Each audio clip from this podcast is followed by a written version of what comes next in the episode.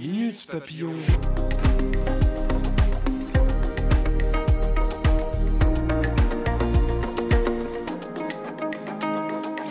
Minute Papillon. Bonjour.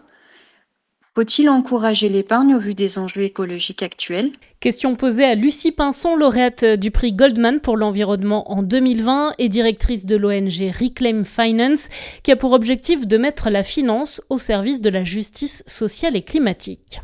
Tout le monde n'a pas d'épargne, notamment dans un contexte de montée des inégalités et de forte inflation.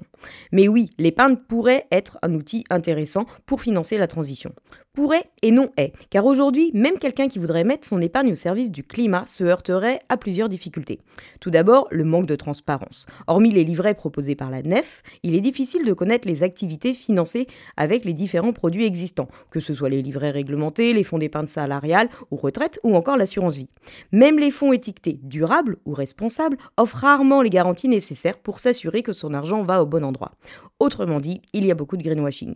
À Reclaim Finance, nous militons pour un étiquetage des produits financiers, mais aussi pour que des fonds sans énergie fossile soient toujours proposés par défaut dans l'ensemble des gammes de produits existants.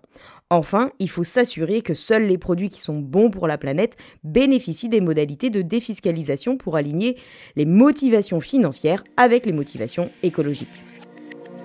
Minutes Papillon.